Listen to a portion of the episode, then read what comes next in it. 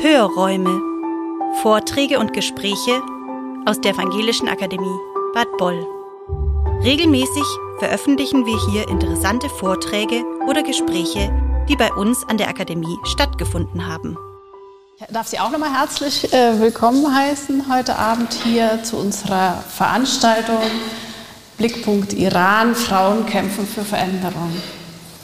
Ich wurde schon vorgestellt, mein Name ist Carola Hausatter, ich bin Studienleiterin an der Evangelischen Akademie Bad Boll und Anlass ist für die, der Veranstaltung heute ist für uns der Tag der Menschenrechte, Tag der Menschenrechte am 10. Dezember. Und zugleich war ein weiterer Anlass, dass wir, Sie haben es vielleicht in der Einladung gesehen, es ist ja auch die Midissage, also wir wollten auch nochmal auf unsere Ausstellung aufmerksam machen in der Evangelischen Akademie mit dem Thema Flucht und Migration. Ähm, ein Ort irgendwo und wir werden am Schluss der Veranstaltung auch nochmal darauf eingehen. Wir haben auch ein paar Bilder mitgebracht. Ähm, also insofern ganz viel Kunst im Raum, die letztendlich auch verarbeitet und bearbeitet, was an Situationen im Moment da ist, beziehungsweise was im, im, die Menschen auch im Iran erleben. Bevor ich jetzt nochmal gleich äh, wir noch äh, zum Thema kommen, noch erst einmal der Dank äh, einmal hier an die Kunsthalle, aber auch an die anderen Kooperationspartner. Wir haben das nicht alleine auf die Beine gestellt, sondern zusammen mit Engagement Global, äh, der Außenstelle äh, Stuttgart, Frau Gabi Winkler werden Sie später noch kennenlernen, dann Pro Ökumene, die das aufgenommen hat in ihre Forumsreihe, es ist das 23. Forum, und dem Forum der Kulturen mit Sitz in Stuttgart, die das auch hier äh, unterstützen. Und begrüßen möchte ich auch die Landtagsabgeordnete Frau Zerteitow. Schön, dass Sie da sind. Und natürlich unsere beiden Referentinnen. Auf euch werde ich gleich und Sie werde ich gleich nochmal eingehen. Ja, Flucht und Migration. Und wir haben das, den Iran als Beispiel gewählt. Ähm, besonders wollten wir zeigen, was muss sich eigentlich in einem Land verändern, damit die Menschen eben nicht migrieren oder nicht flüchten. Und wir haben die Frauen in den Blick genommen, weil sie eben eine ganz besondere Rolle einnehmen, eine entscheidende Rolle. Und äh, es ist ja nicht erst in diesem Jahr der Fall, dass die Frauen an der Spitze dieser Widerstandsbewegung stehen. Und wir werden im Einzelnen, wenn ich jetzt noch Bezug nehmen darf, auf den Tag der Menschenrechte noch darauf eingehen, wie wirklich systematisch unterdrückt wird, beziehungsweise auch auf der juristischen Ebene in vielerlei Hinsicht Benachteiligungen äh, sichtbar sind. Das geht vom äh, Zeugnis von Frauen vor Gericht, das weniger wert ist, das geht über die Kleiderordnung, der sie sich unterwerfen müssen, das geht über hin bis zu vielen Regelungen, wo eben die Entscheidung über ihr Leben in den Händen der Männer liegt. Und auch das hat Frau Art ja schon erlebt. Der Ruf Frau, Leben, Freiheit drückt ja eigentlich aus, was die Bewegung verlangt, nämlich Gerechtigkeit, Gleichheit und nach einer würdigen Behandlung. Und was steht mehr im Zeichen der Menschenrechte als diese äh, Forderung? Und für die die Menschen ja schon eigentlich seit über 200 Jahren und noch mehr äh, kämpfen. Ja, mich hat äh, persönlich sehr stark beeindruckt der Mut dieser Frauen, den sie mitbringen. Ich denke, wir werden heute im Einzelnen noch davon hören, aber ein Stück weit wollen wir diesen Mut heute auch würdigen an diesem Tag, nämlich auf die Straße zu gehen, wo ich nicht weiß, ob ich heute Abend wieder nach Hause komme oder festgenommen werde. Allein das äh, ist wirklich schon äh, sehr, sehr anerkennenswert. Aber jetzt zu unseren Hauptpersonen nämlich hier Frau Arras, äh, wurden kurz vorgestellt, Literaturwissenschaftlerin, Kritikerin und freie Autorin. Und äh, Frau Arras kuratiert und moderiert Literaturveranstaltungen und arbeitet außerdem als Übersetzerin und Literaturvermittlerin persischsprachiger Lyrik und Prosa und ist unter anderem auch Jurymitglied äh, für den Preis der Leipziger Buchmesse. Schön, dass Sie da sind.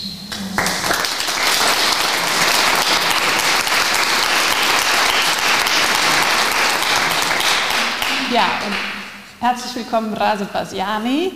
Ähm, Raza Basiani ist im äh, Nordirak geboren und flüchtete mit vier Jahren mit ihren Eltern über die östliche Mittelmeerroute nach Deutschland und hat mittlerweile äh, ihr Jurastudium absolviert, Politik studiert und ist in der politischen Beratung tätig, unter anderem für die kurdische Gemeinde in Deutschland und hat aber auch schon mit uns gearbeitet in der Evangelischen Akademie Bad Boll. Herzlich willkommen.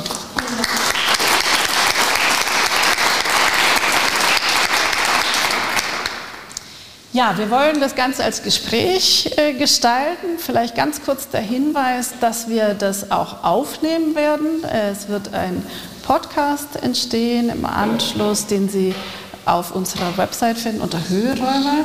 Einfach, dass Sie wissen, dass hier ein Mitschnitt erfolgt. Und ähm, einsteigen wollen wir nochmal mit den Hintergründen dessen, was diesen Protest ausgelöst hat. Da würde ich äh, jetzt erstmal Frau Arras äh, fragen, vielleicht nochmal darauf einzugehen. Frau, Leben, Freiheit, also diese feministische Parole in, in kurdischer Sprache, es, es ist, brodelt ja schon länger. Also die, die, die Proteste oder der vergangenen äh, Wochen beziehen sich vor allen Dingen auch das aggressive Verhalten der Sittenpolizei in der, äh, im Iran und was an Übergriffen passiert ist. Äh, könnten Sie uns noch mal zusammenfassen, vielleicht die Ereignisse der letzten Wochen und aber auch der Auslöser, was dazu geführt hat? Ja, dazu geführt hat der Tod einer ähm, Jungfrau, Gina Mahsa Amini, die aus dem ähm, kurdischen Teil Irans äh, zu Besuch war in Teheran und dann von der Sittenpolizei aufgegriffen wurde, ähm, weil sie angeblich nicht angemessen verschleiert gewesen ist. Und ähm, sie ist dann mitgenommen worden und so schwer misshandelt worden, dass sie drei Tage später in Teheran im Krankenhaus ihren Verletzungen erlegen ist. Und daraufhin brachen ähm, an dem Krankenhaus in Teheran und in ihrer Heimatstadt in Sares ähm, einer kurdischen Stadt große Proteste los. Und ja, ähm, die Schriftstellerin Fariba Wafi, die im Moment in Berlin lebt, hat vor kurzem in einem Interview mit der Zeit gesagt, auch unsere Sprache trägt den Hijab. Und ähm, der Hijab ist eigentlich unser kleines Gefängnis, mit dem wir uns ähm, mehr oder weniger, also der die stoffliche Dimension dessen ist unser kleines Gefängnis, mit dem wir uns in den letzten Jahrzehnten irgendwie ähm, notgedrungen arrangiert hatten. Aber ähm, dieses Stück Stoff hat natürlich zum einen eine sehr, sehr hohe Symbolkraft und zum anderen ist es natürlich nicht nur dieses Stück Stoff, sondern wie Sie schon sagten, es ist einfach eine ähm, ja, ich möchte sagen, Gender-Apartheid, die eben auf politischer, juristischer und äh, gesellschaftlicher Ebene herrscht in der Islamischen Republik. Und das, ist, das hat sich jetzt Bahn gebrochen äh, in diesen Protesten. Und dort hat sich, wie Sie schon gesagt haben, natürlich ähm, eine Ungleichheit und ähm, eben die Nichtbeachtung von äh, existenziellen Menschenrechten ähm, sei es gegenüber ethnischen Minderheiten, religiösen Minderheiten, ähm, äh, Klassenfragen und eben diese ganz zentrale Genderfrage, die wirklich ähm, einer der Grundpfeiler der Islamischen Republik ist. Also das letzte Mal, dass ähm, nachdem Khomeini aus seinem Exil in Paris 1979 nach Teheran zurückkehrte, die Islamische Republik als solches in Frage gestellt wurde, war der 8. März 1979. Ähm, da gab es Massendemonstrationen um den ähm, Internationalen Frauentag herum. Äh, Hunderttausende sind damals auf die Straße gegangen, um sich gegen eben den Zwangshijab zu wehren. Die Proteste sind damals schon sozusagen von den Vorläufern der heutigen Sittenpolizei, von der damaligen Hezbollah-Bewegung, darf man nicht verwechseln mit den äh, Hezbollahs in, im Libanon, ähm, brutal niedergeschlagen worden.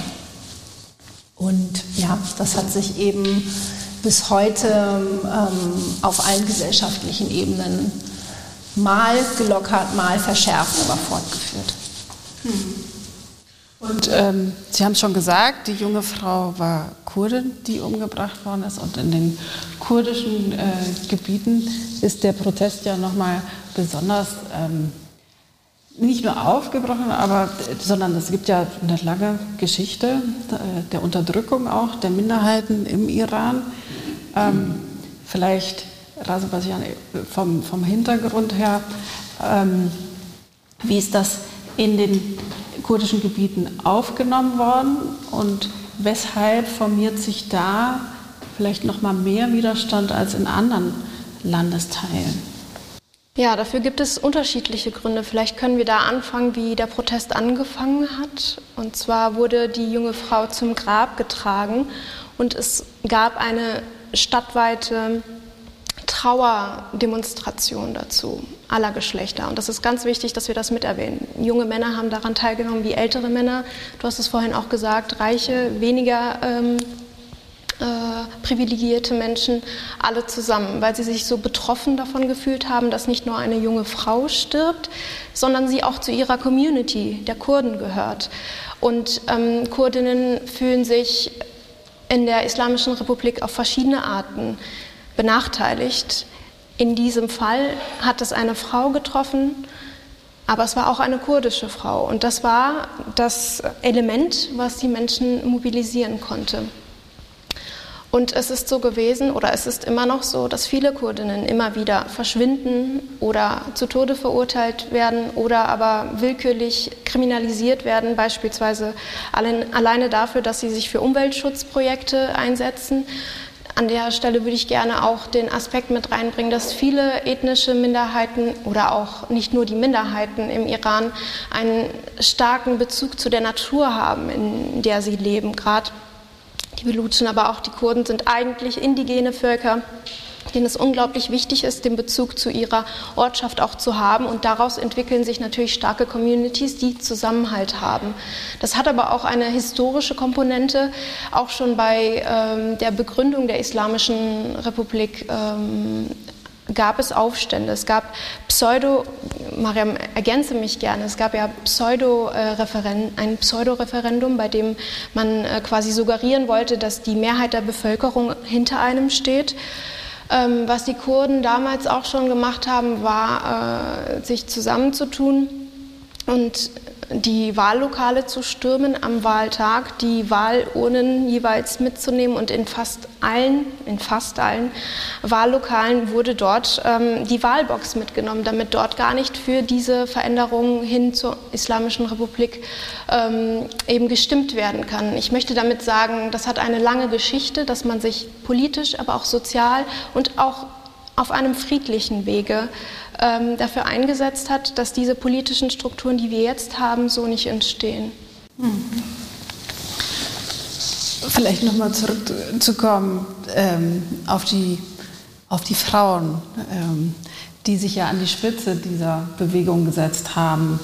Aber äh, du hast ja auch schon gesagt, sich zugleich auch geschafft hat oder solidarisieren mit vielen verschiedenen Gruppen im Land. Also vielleicht können Sie, Frau Aras, noch mal sagen, wo genau, also was sind Ihre Anliegen, was Sie im Einzelnen wollen? Also ich habe mir auch die äh, Verfassung noch mal angeguckt. Gewisse Gesetzestexte sind nicht, äh, also auf den ersten Blick gar nicht so diskriminierend sondern man muss schon äh, genau dahinter gucken und vor allen Dingen auch in die Praxis gucken, wie sie letztendlich gehandhabt haben, äh, werden. So habe ich äh, den Eindruck.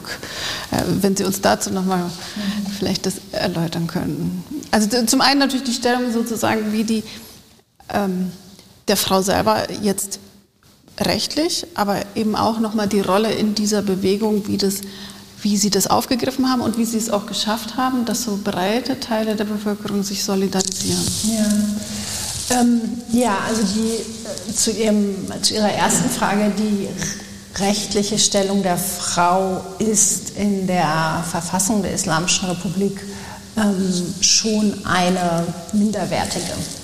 Also die, da gibt es viele Beispiele für die Aussage einer Frau vor Gericht ist nur halb so viel wert wie die eines Mannes. Ähm, Züchtigung und äh, sexueller Missbrauch in der Ehe sind nicht strafbar. Ähm, Scheidungen können zwar formal auch von Frauen eingereicht werden, aber da gibt es eben so diese Diskrepanz dazwischen, was gelebt ist und was auf dem Papier steht. Also wenn, Mann, wenn ein Ehemann der Scheidung nicht äh, einwilligt, dann ist es quasi unmöglich für die Frau, sich scheiden zu lassen. Ähm, die Kinder werden in der Regel nach einer Scheidung ähm, dem Ehemann zugesprochen die Zeitehe, da hatten wir äh, uns im Vorgespräch einmal ganz kurz drüber unterhalten, ähm, ist so eine, ja, es ist eher, ist vielleicht ein, ein Randschauplatz, aber ist äh, eben ein sozusagen legales Mittel ähm, der Prostitution, die irgendwie in, in diese ähm, pseudoreligiöse Wertvorstellung dort passt.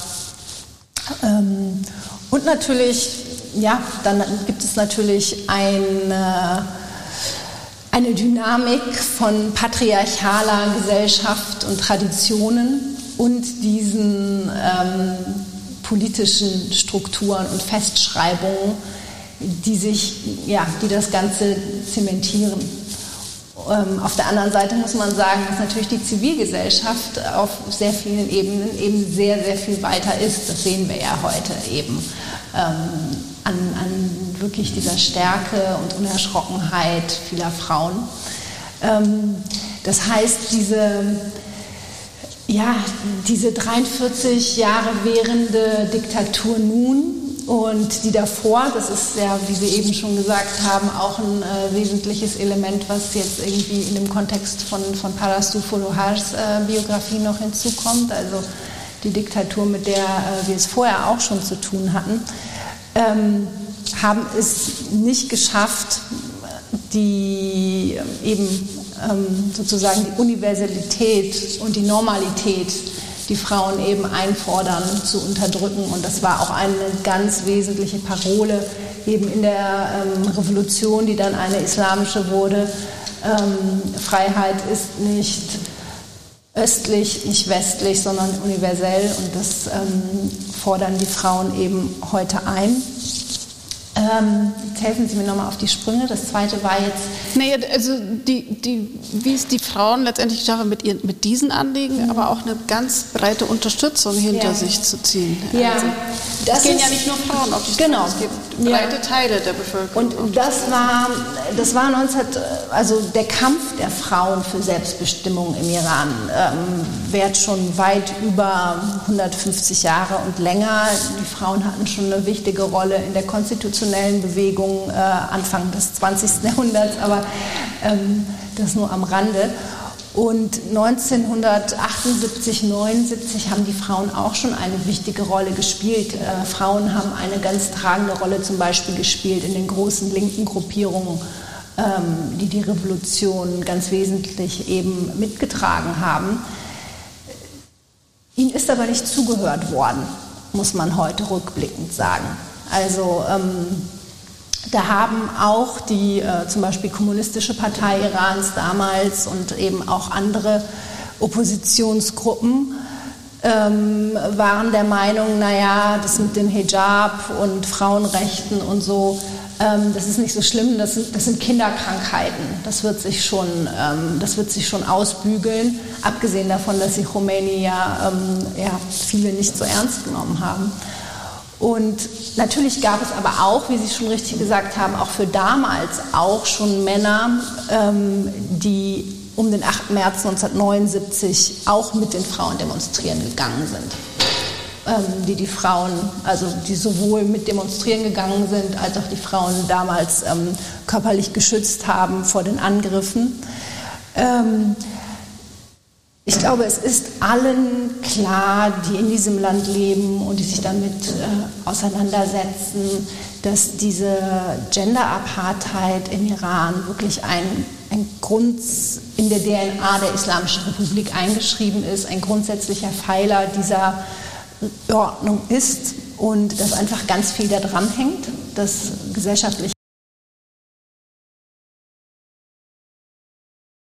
gesellschaftliche Teilhabe, Gerechtigkeit und Freiheit daran hängen. Das ist auch den Männern klar. Das ist das eine.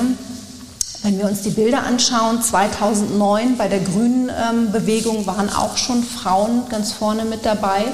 Das war aber damals vor allem eine gebildete Klasse. Das waren vor allem die Studenten, Studentinnen und ähm, ja, ein, das war eine vor allem bildungsbürgerliche Bewegung, die ja letztlich auch bei Reformen stehen geblieben ist.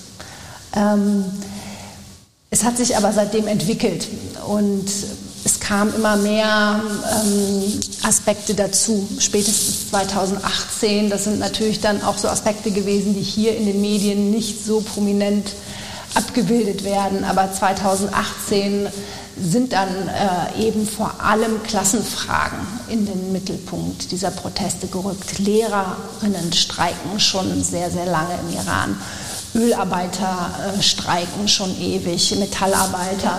Ähm, und natürlich ist die Unterdrückung der ethnischen Minderheiten, der, der, der Kurdinnen und äh, der Baluchinnen ganz vorneweg, ist ähm, auch etwas, was immer schon da gewesen ist in der Islamischen Republik. Und ja, es gibt jetzt eben auch sehr viele Parolen und das ist etwas, was, glaube ich, der Situation der Kurdinnen und der ethnischen Minderheiten im Iran irgendwie sehr besonders ist. Ähm, es gibt eine landesweite Solidarität. Also dieses Auseinanderdividieren ähm, ist eigentlich etwas, was dort vor Ort nicht gewollt ist. Ich hoffe, das habe ich richtig so. Ja, absolut. Also es ist halt eine, wenn ich da noch einsteigen ja, darf, ich werde vielleicht auch noch ein paar Schritte zurück machen. Es ist anhand der, des Schicksals der vielen Frauen im Iran wird deutlich, wie dieses System Menschen zu einem Objekt macht, Frauen zu einem pseudo schlechten oder schlechteren, schwacheren, unmündigen Geschlecht, Minderheiten zu Kriminellen, andere Religionen, die man nicht als ähm, wertvoll betrachtet, zu Ungläubigen und, und ich will das gar nicht reproduzieren, aber ich möchte sagen, anhand des Schicksals der Frauen wird deutlich, wie das System funktioniert. Es erklärt Menschen zu etwas, was sie nicht sind. Frauen sind nicht unmündig, Frauen sind nicht das schwache, schwachere Geschlecht. Und ähm, um da nochmal auf das Beispiel mit den juristischen äh, Grundlagen zurückzugehen, das ist ja so, es sind ja super viele Schichten, die aufeinander ähm, wirken, warum die Rechte der Frauen so unterdrückt werden können. Es ist, ein Mädchen kann schon mit neun Jahren ähm, für, bestraft werden. Die Strafmündigkeit von Mädchen beginnt ab neun Jahren. Äh, bei Jungs ist das ab 15. Auch nicht in Ordnung, aber ein großer Unterschied. Mädchen dürfen ab 13 Jahren verheiratet werden. Auch da dürfen Jungs erst später äh, legal verheiratet werden. Die Eltern müssen zustimmen, das ist klar, aber es ist legal möglich. Und ähm, dann stellen Sie sich vor, Mariam, du hast dieses großartige Beispiel mit der Scheidung gebracht. Stellen Sie sich vor, Sie stecken in einer Ehe, wo Sie Gewalt erfahren als Frau. Das ist auch in einem demokratischen, rechtsstaatlichen Land wie Deutschland unglaublich schwierig, Gewalterfahrung nachzuweisen als Opfer, Beweise vorzutragen. Und dann stellen Sie sich doch mal vor, Sie möchten sich scheiden lassen im Iran als Frau von einem gewalttätigen Mann. Es geht nämlich nur, einseitig sich scheiden lassen geht nur, wenn, es, wenn man bestimmte Kriterien erfüllt, zum Beispiel Gewalt erfährt oder wenn der Mann ständig abwesend ist, nicht da ist. Ähm, das ist ein, also wie man das dann auslegt, ist ja auch nochmal eine Frage. Aber genau, wie möchten Sie das einerseits nachweisen und dann ist Ihre, wenn Sie sich nur auf Ihre eigene Aussage berufen dürfen und Ihre Aussage als Frau nur die Hälfte wert ist, wie wollen Sie denn da bitte Gehör für sich verschaffen? Und dann kommt die nächste Schicht hinzu, das Strukturelle, dass Frauen nicht Richterinnen werden dürfen. Das heißt, man sitzt vor einem Gericht, das ohnehin schon in der Entstehung sehr konservativ geprägt ist, auch in Deutschland, das muss man sagen. So selbstkritisch dürfen wir Juristinnen auch sein. Ähm, aber das ist natürlich dort noch ganz anders äh, geistlich geprägt. Und dann sitzt du da als junge Frau und möchtest Gehör dir verschaffen und kommst überhaupt nicht durch. Und das sind so Feinheiten, die spielen aber eine entscheidende Rolle für die Menschen einer jungen Frau ihre Kinder wegzunehmen, weil sie sich von einem gewaltvollen Mann scheiden lässt. Und das geht bei Jungen ab zwei Jahren. Der Junge muss zum Vater, wenn der Vater das möchte, weil er automatisch das Sorgerecht hat. Und bei Mädchen ab sieben Jahren. Mariam, du wirst es bestimmt aus deinem Bekanntenkreis kennen. Ich kenne das auch, dass viele Frauen damals, als sie es noch konnten, aus dem Iran geflohen sind mit ihren Kindern, bevor sie diese Altersgrenze erreicht haben. Einfach nur, weil sie sich ihre Kinder nicht wegnehmen lassen wollten. Und da wird auch keine Ausnahme gemacht äh, zwischen einem gewalttätigen Mann und einem vielleicht liebevollen, mit dem es einfach nicht funktioniert hat. Und ähm, das wirkt natürlich sehr perfide und das sieht man auch in der strukturellen Behandlung von zum Beispiel religiösen Minderheiten. Es werden vier äh, Religionen als äh, staatlich quasi anerkannt, strukturell anerkannt, die drei monotheistischen und ähm, das Zarathustentum. Ähm, aber es gibt unglaublich viele andere religiöse Gruppen, die berechtigterweise auf ihre Art und Weise ihre Religion ausleben wollen, wie zum Beispiel die Bahai. Die werden systematisch verfolgt. Seit letztem Jahr darf man zum Beispiel, auf, ähm, wenn man sich einen Ausweis ausstellen lässt, ähm, kann man nur noch diese vier offiziellen Religionen angeben und muss sich auch für eine entscheiden. Wenn man das nicht tut, kriegt man den Perso nicht. Wenn man keinen Perso hat, kann man sich keinen Bankaccount aufmachen, kann man nicht am gesellschaftlichen Leben teilnehmen. Und solche Dinge finden schon lange verdeckt statt, aber auch eben strukturell erkennbar. Und viele Angehörige der Bahai äh, berichten darüber, dass es dann vielleicht nicht Gewalt ist, die jeder in Videos sieht, ähm, die sie erfahren. Aber es ist dann zum Beispiel eine Ungleichbehandlung in Bildungseinrichtungen. Es gibt viele Fälle, wo es heißt, dass Menschen, die nachweislich der Gruppe der Bahai angehören, nicht, entweder nicht studieren durften oder aber beispielsweise nicht an ähm, Prüfungen teilnehmen durften an der Uni. Einfach nur, weil bekannt wurde, sie gehören dieser ähm, religiösen Gruppe an, die eben einen freiheitlicheren Lebensstil lebt als das, was die äh, politische Elite da den Menschen aufoktroyiert. Ähm, und das, ist, das wirkt sehr perfide, aber es hat natürlich langfristige Wirkungen auf die Narrative, die gesetzt werden politisch und auch das Verständnis von solchen Gruppen. Sie sind plötzlich etwas Schlechteres, etwas nieder äh, oder Inferiores und das ist im Kern unmenschlich. Und das ist deshalb, das haben die Menschen gesehen, das fühlen sie auf verschiedene Arten und Weisen. Und deswegen ist diese Bewegung und diese Revolution gegen die unmenschliche Behandlung eines Individuums und von Kollektiven. Ja, vielen Dank. Also diese Beispiele haben jetzt einfach nochmal illustriert, was, was wir am Anfang genannt haben. Ne? Also die, die, die, Diskriminierung, also die Forderung nach Gleichheit, Gleichbehandlung. Und das betrifft eben nicht nur die Frauen, sondern viele gesellschaftliche Gruppen und auch viele äh, unterschiedliche Teile der Gesellschaft äh, letztendlich im Iran.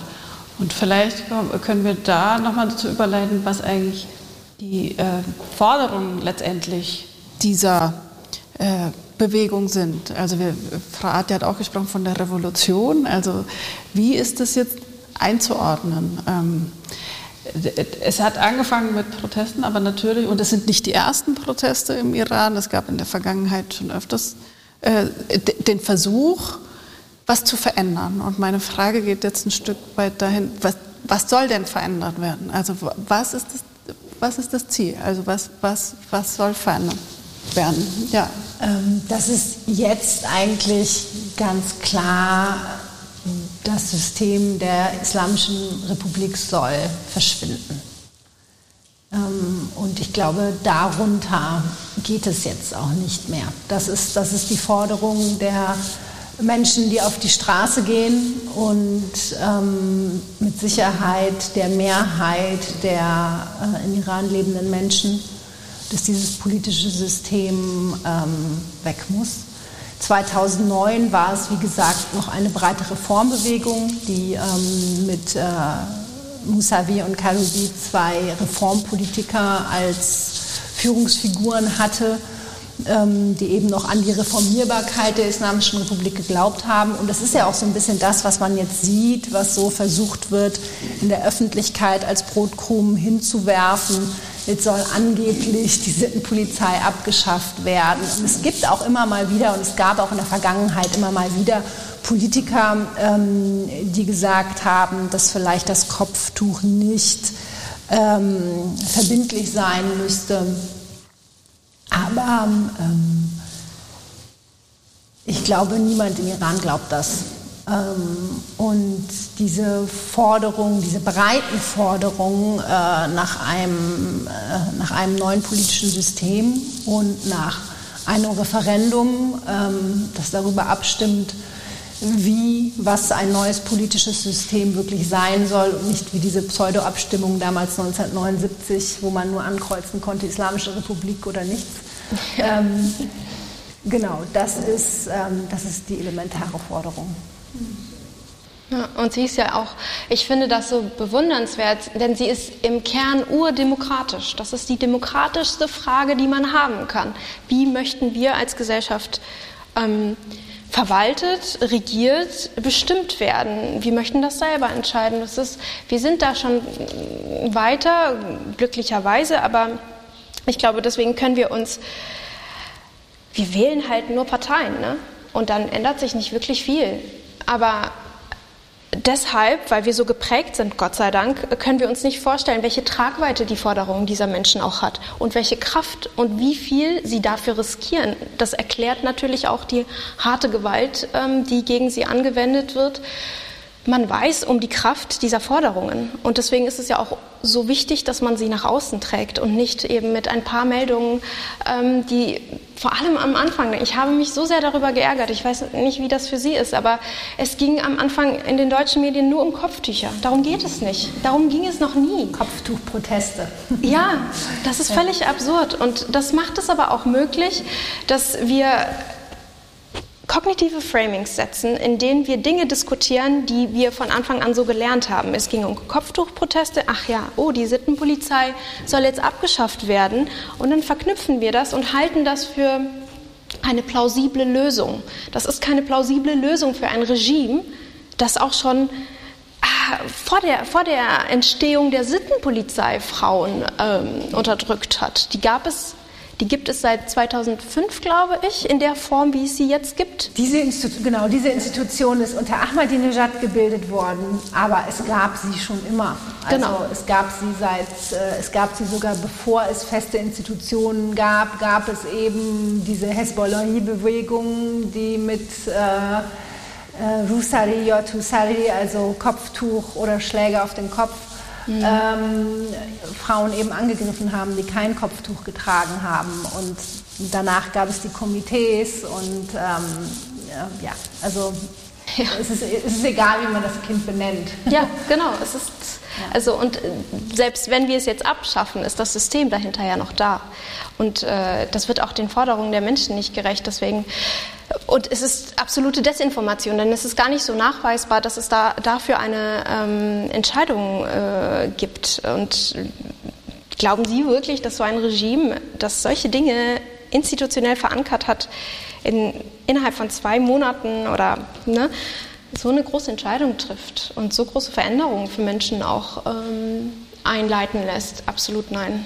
Ja, aber wie Sie eben schon gesagt haben, Frau Hausauter, die sozialen Medien spielen eben eine ganz, ganz große Rolle. Und äh, trotz der Internetdrosselung dringen ja immer noch ähm, zum Glück viele zahlreiche Videos und ähm, eben gibt es einen Informationsaustausch und ähm, ja, so Exil-Communities und wir können das verbreiten. Und ähm, was wollte ich jetzt sagen?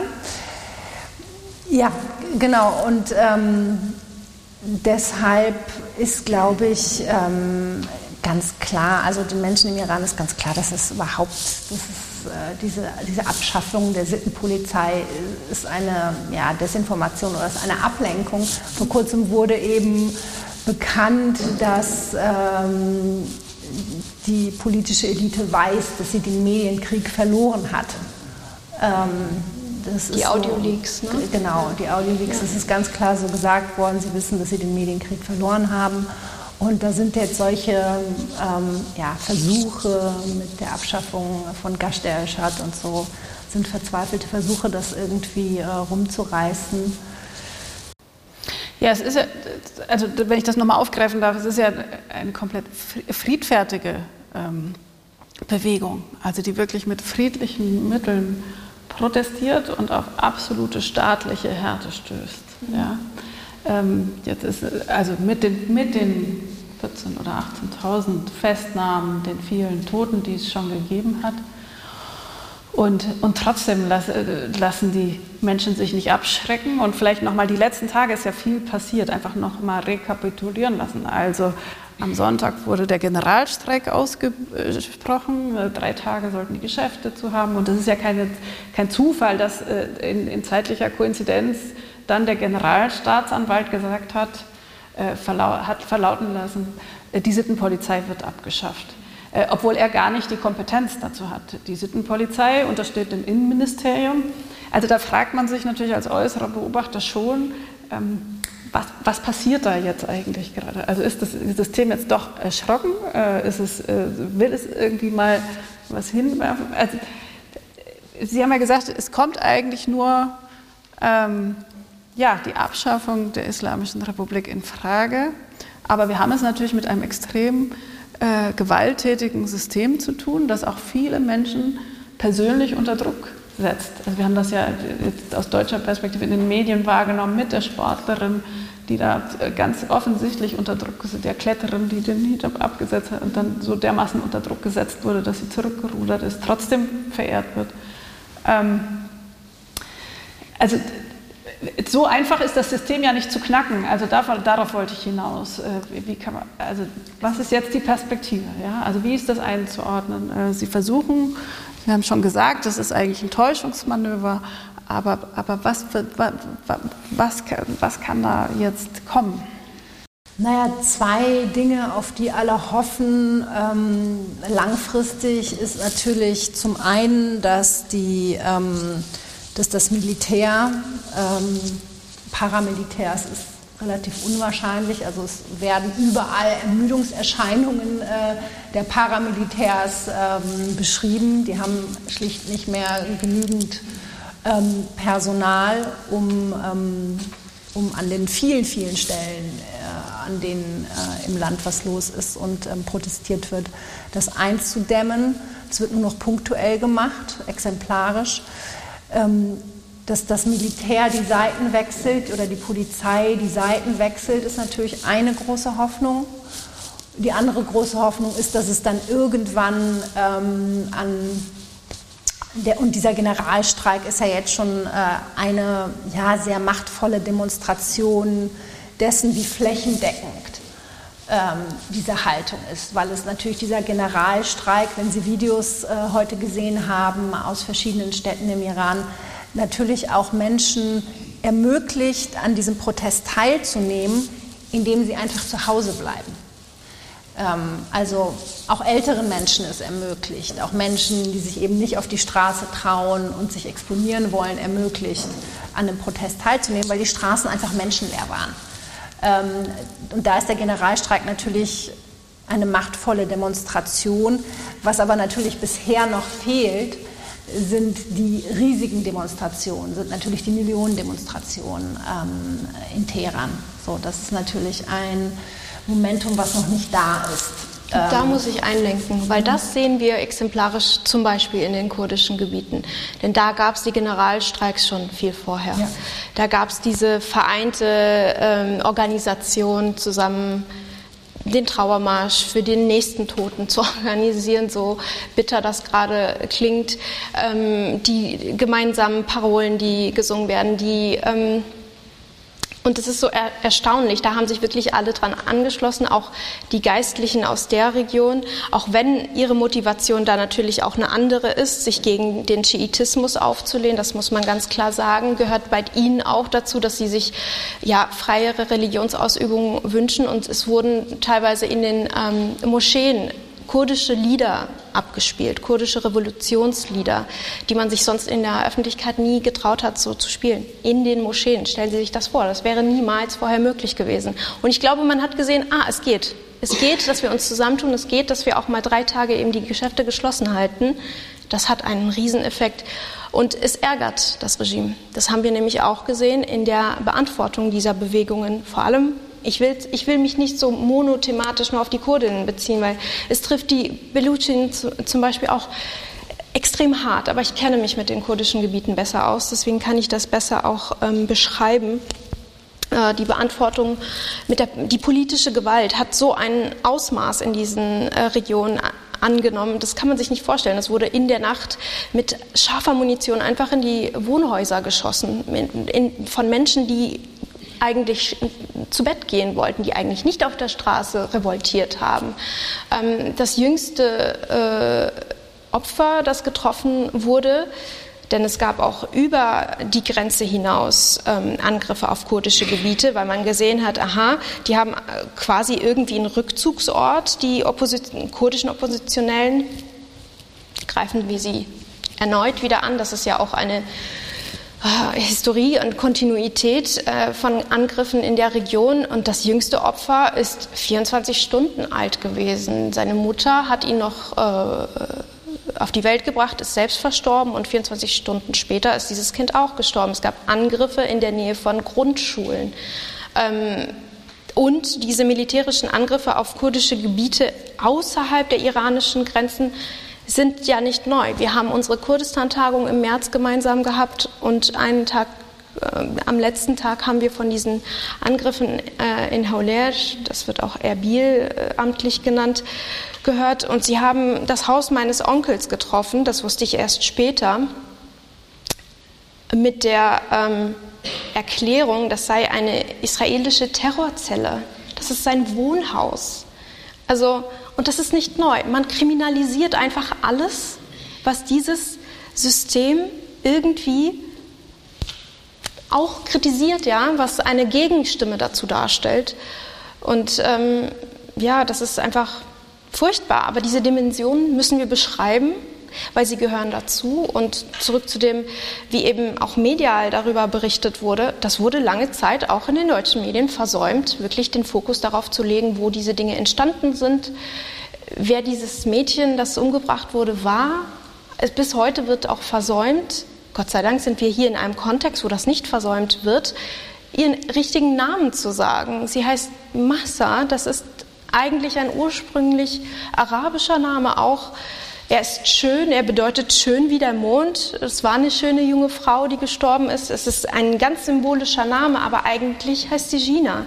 Und Gina steht auf ihrem Grabstein. Ich wiederhole mich so oft und trotzdem möchten die Menschen es einfach, die, die sich mit der Thematik nicht auskennen, die fangen dann an zu sagen, ja, aber es ist doch nur ein Name. Ja, aber wenn es nur ein Name ist, warum darf sie ihn dann nicht haben? Ja, sie wurde ja, glaube ich, von ihrer Familie auch nur Gina genannt. Genau. Und das andere ist dann der Name, den sie offiziell benutzen musste. So habe ich das verstanden. Ja, also ich meine, ich will das auch nicht zu ähm, ähm, verteufeln, denn es gab Kriminalisierungswellen, wo man bestimmte Namen einfach amtlich nicht akzeptiert hat und dann wieder doch.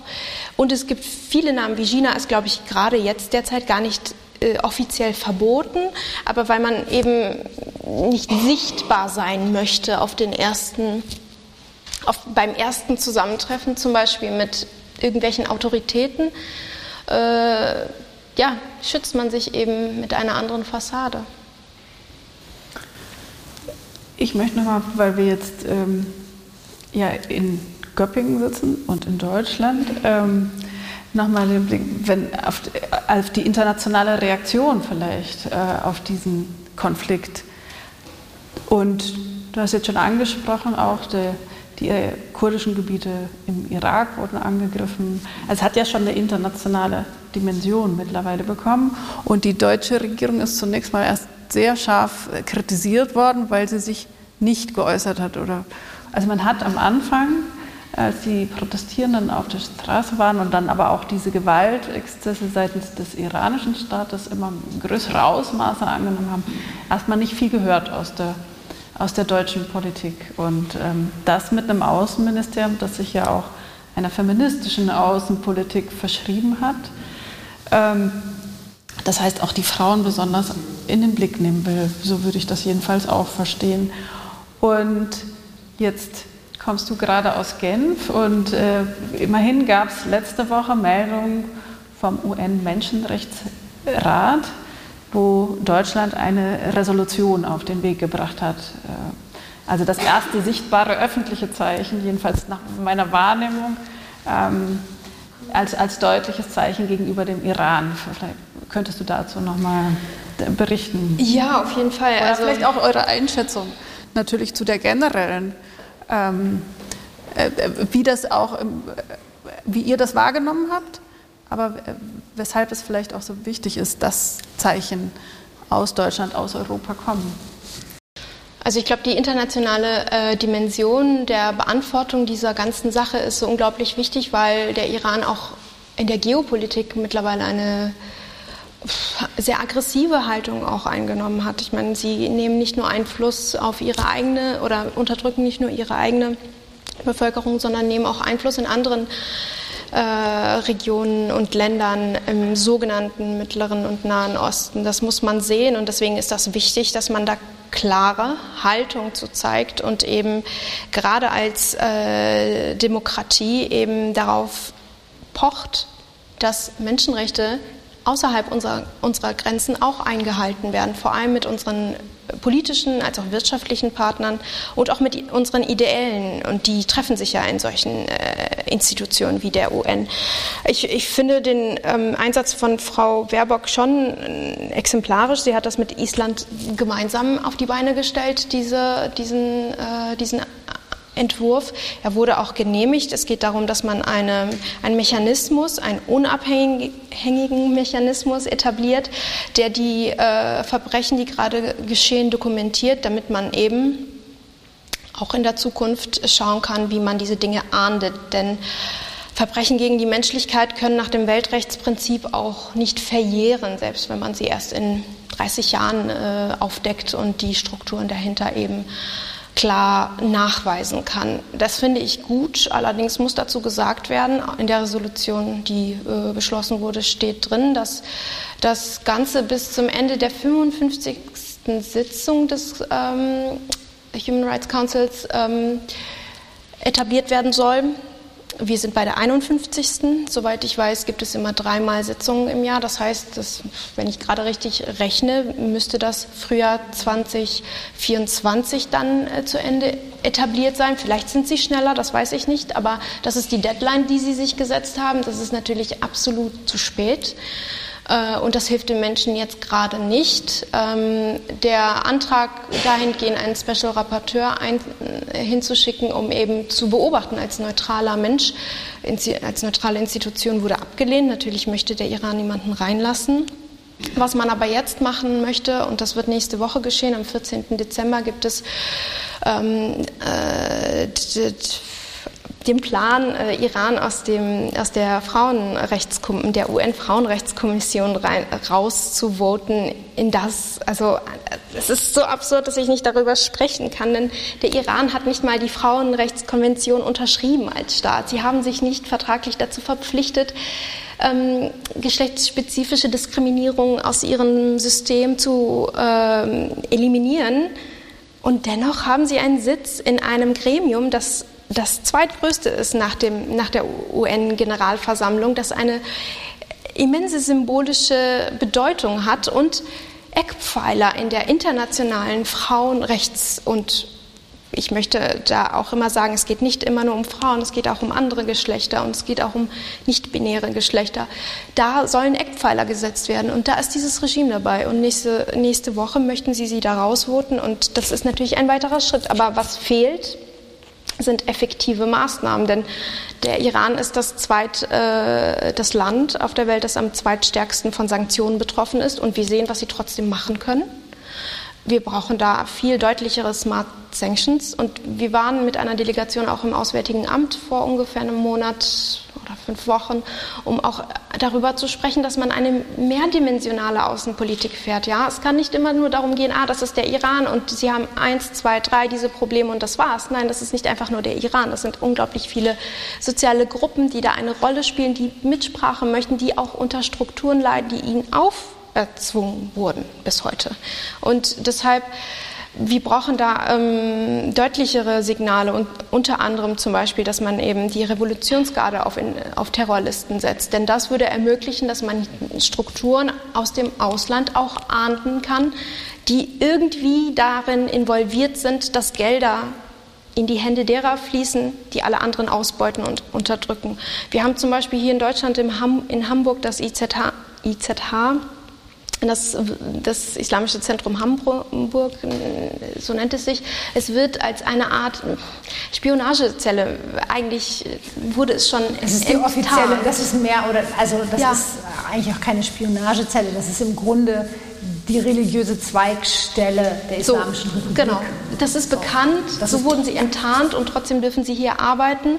Sie sind im, in der größten äh, Vereinigung auf Bundesebene der muslimischen Untergruppierungen, die es legitimerweise in Deutschland gibt, aber zu ihnen gehören zum Beispiel auch die Grauen Wölfe und das sind Rechtsextreme. Das ist die größte rechtsextreme Gruppe, die es in Deutschland gibt und die dürfen sich zusammen mit anderen friedlichen und demokratischen und progressiven Gruppen zusammentreffen und Dinge zusammen erörtern für muslimisch glaubende Menschen hier in Deutschland. Das darf nicht sein.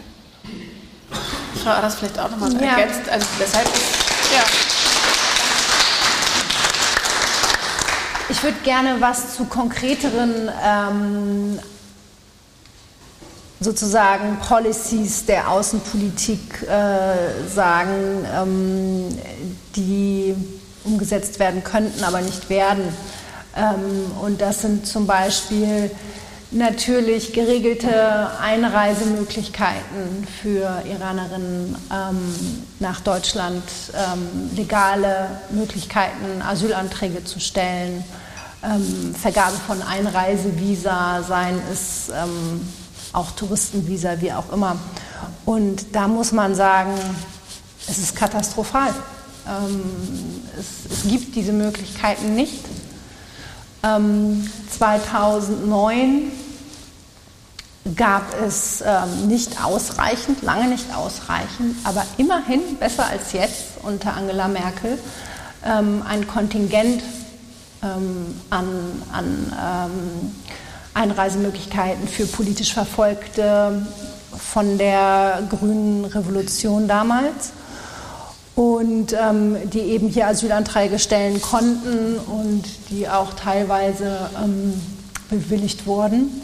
Ich habe vor kurzem noch mal Zahlen gelesen, jetzt habe ich die ganz genaue Zahl vergessen, aber es war eine überwältigende Mehrheit, ich glaube 78 Prozent ungefähr der Asylanträge, die in der Bundesrepublik von IranerInnen gestellt werden, werden abgelehnt. Und ähm, ich kenne viele Beispiele aus dem Freundeskreis meines Vaters von Menschen, die im Iran im Gefängnis gesessen haben, gefoltert wurden, ähm, deren Asylanträge abgelehnt werden. Und ich frage mich, wer ist denn dann berechtigt, diesen Asylpass zu bekommen? Ähm, und das sind natürlich Dinge, die auch in der viel zitierten feministischen Außenpolitik bisher nicht geändert werden. Und das muss passieren. Das muss sich ändern.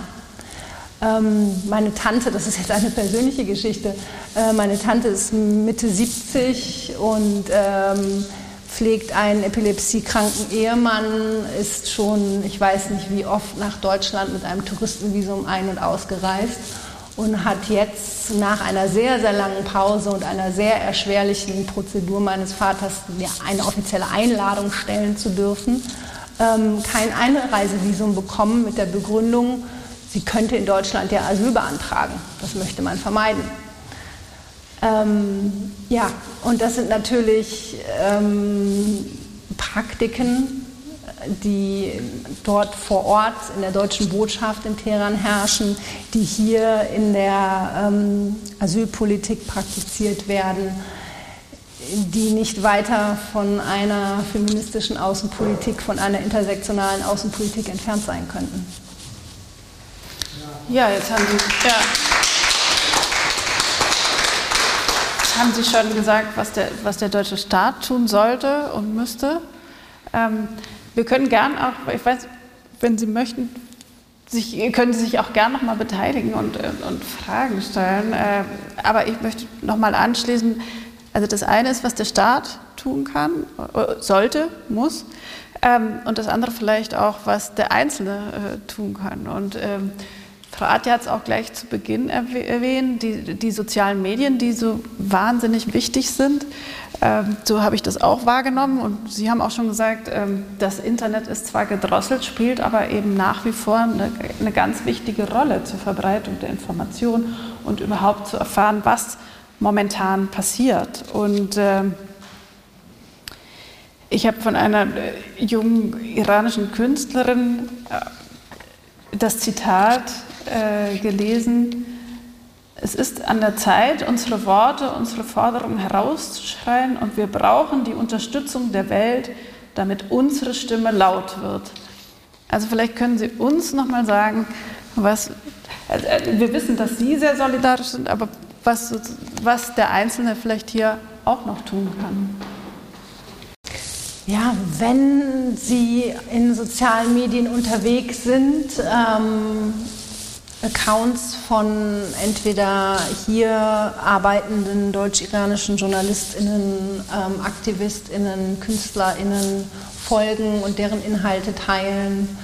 Ähm, ich denke, der inzwischen irgendwie auf elektronischem Weg, aber der gute alte Leserbrief an ähm, Zeitungen, Kommentare in, äh, auf Nachrichtenseiten, die zu wenig berichten, vielleicht auch man, man äh, ist natürlich immer eher geneigt äh, zu interagieren, wenn etwas falsch berichtet wird, zum Beispiel diese sogenannten Kopftuchproteste, das hat ja schon einen relativ großen, ähm, eine relativ große Empörung hervorgerufen, berechtigterweise, aber eben auch ähm, ja, Leitmedien anzukreiden, wenn sie zu wenig berichten ähm, und das als Nutzerin zu kommunizieren. Ja, sehe ich auch so. Und ich glaube, ich würde dann eben nur noch hinzufügen, dass es elementar ist, dass wir bei solchen Dingen auch lernen, Betroffenen zu glauben und ähm, Opfer politischer Gewalt zu glauben und einfach ihnen Gehör zu schenken. Ich kann das nur aus äh, kurdischer Perspektive sagen. Ist einmal die Narrative gesetzt, das ist ein komisches Volk und das gibt es. Und es gibt so viele Beleidigungen, so viele festgeschriebene rassistische Diffamierungen gegenüber dieses Volk. Und dann aber auch hier in Deutschland einfach immer nur diese Narrative, ach, das ist dieses kriegsgeplagte, terroristische Volk. Es gibt 40 Millionen Menschen, äh, Millionen Kurden auf dieser Welt keiner kann mir erzählen, dass wir alle nur äh, komisch oder merkwürdig politisch orientiert sind. Bitte lösen Sie sich davon, hören Sie Betroffenen zu, dann wäre auch viel früher der Schwerpunkt dieser ganzen Bewegung ähm, sichtbarer geworden. Ich glaube, es wurde oft abgehakt mit, ah mein Gott, die erzählen ja immer davon, dass sie irgendwie irgendwas besonders hart trifft. Ja, aber jetzt, jetzt sieht man, das war die Wahrheit. Und ich möchte unbedingt diese Frage Ihnen heute mitgeben, die habe ich nämlich in Genf mitgenommen. Ich war von einer, das ist noch gar, gar nicht eine ganze Woche her, beim UN-Forum zum, zu Minderheitenrechten. Der äh, UN Hochkommissar für Minderheitenrechte lädt nämlich einmal im Jahr dazu ein und dann darf man eben vortragen, was äh, Minderheiten in verschiedenen Teilen der Welt passiert. Und eine Menschenrechtlerin hat gesagt, ich fasse es nicht, dass wir immer noch für Menschlichkeit, für pure Menschlichkeit, immer noch als Menschenrechtlerinnen einstehen müssen. Und ich möchte Sie fragen, ob es immer die Arbeit der Betroffenen sein muss und immer nur die Arbeit der Betroffenen sein kann, zu sagen, mir wird wehgetan. Und vielleicht entwickelt sich daraus eine eigene individuelle Handlungsperspektive. Mariam hat da jetzt wertvolle schon genannt. Alles andere trägt sich dann hoffentlich irgendwie, bringt sich äh, irgendwie dann individuell auch zum Ausdruck. Und ich finde, dass Sie heute hier sind, ist zum Beispiel schon so ein Schritt. Ja, wir werden auf jeden Fall, was ich sagen kann, von der Akademie oder auch von der Kunsthalle aus, dass wir an dem Thema dranbleiben werden. Und man darf vielleicht auch nicht vergessen, dass das ja noch jetzt die Proteste, ich sag mal, erst zwei Monate gehen und auch noch sich im Entwickeln sind. Und ähm, jetzt das eine Dynamik aufnimmt, die weiter zu beobachten sein wird und die hoffentlich zu dem führen wird, nämlich mehr Demokratie, was ihr ja auch heute hier formuliert habt. Aber das letzte Wort sollt ihr haben. Bitte schön. Dann erlaube ich mir den Vortritt. Ich glaube, ich kann mich an der Stelle nur wiederholen. Ich würde sehr Sie darum bitten, einfach auch für die Zukunft mitzunehmen. Bitte glauben Sie, Menschen, die an politischer Gewalt leiden. Das ist übertrag und das ist wichtig, weil es auch übertragbar ist, auch auf andere Menschen in anderen Regionen auf dieser Welt, die extrem darunter leiden, dass sie sich nicht selbst bestimmen dürfen oder dass sie nicht partizipieren dürfen oder dass sie einfach simpel ähm, mit Gewalt konfrontiert werden, weil sie irgendeinem Bild nicht entsprechen, sei es ein fundamentalistisches, sei es eben ein völlig absurdes, wie eben das Beschriebene. Glauben Sie diesen Menschen und hören Sie ihnen zu. Ich glaube, das ist ein großes Learning auch in der Debatte um die Situation im Iran, dass man, ich meine, ich würde uns jetzt einfach mal loben, denn wir machen das ja vor.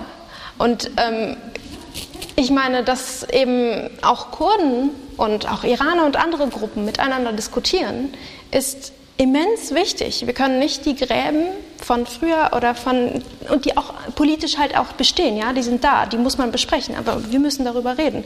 Und gerade die, die sich davon nicht einnehmen lassen, brauchen einfach öfter eine Bühne, eine Stimme oder eben simples Gehör, ohne das immer damit abzuwehren, was die Unterdrückersysteme in unsere Köpfe über Jahre implementiert haben.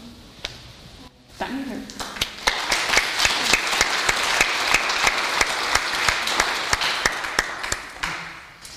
Ja, vielen Dank. Da kann ich mich eigentlich nur anschließen. Ähm, ich glaube, ähm, was ganz oder eine Sache, die mir noch ganz wichtig ist, ist einfach wirklich dieser Punkt der Selbstbestimmung. Und äh, dieser Punkt der Selbstbestimmung, der natürlich auf ganz vielen Ebenen stattfinden kann und stattfinden muss und hoffentlich wird. Ähm, dieser Kampf dafür dauert schon sehr, sehr lange an, äh, im Iran, in Westasien und ähm, auch hier immer noch. Und dieser Punkt der Selbstbestimmung beinhaltet für mich aber auch eine wirkliche politische Selbstbestimmung, ähm, vor allem in Westasien, im Iran und in einer Region, die unter westlichem Kolonialismus gelitten hat und immer noch leidet.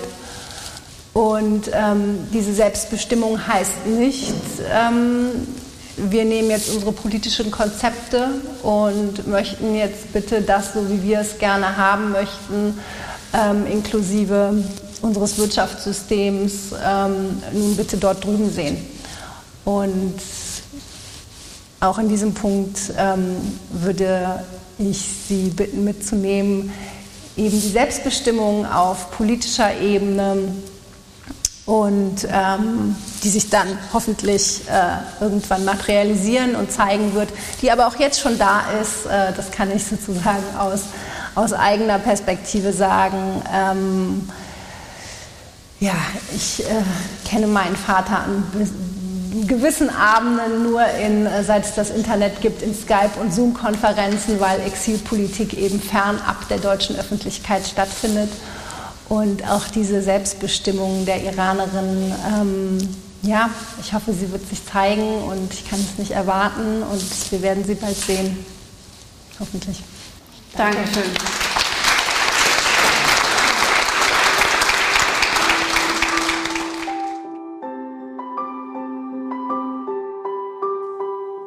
Vielen Dank fürs Zuhören. Anregungen und Fragen zur heutigen Folge können Sie uns gerne über unsere E-Mail-Adresse pressestelle.ev-akademie-boll.de oder über Instagram oder Facebook zusenden. Wir freuen uns, wenn Sie beim nächsten Mal wieder dabei sind. Abonnieren Sie gerne unseren Podcast. Herzliche Grüße aus der Evangelischen Akademie Bad Boll.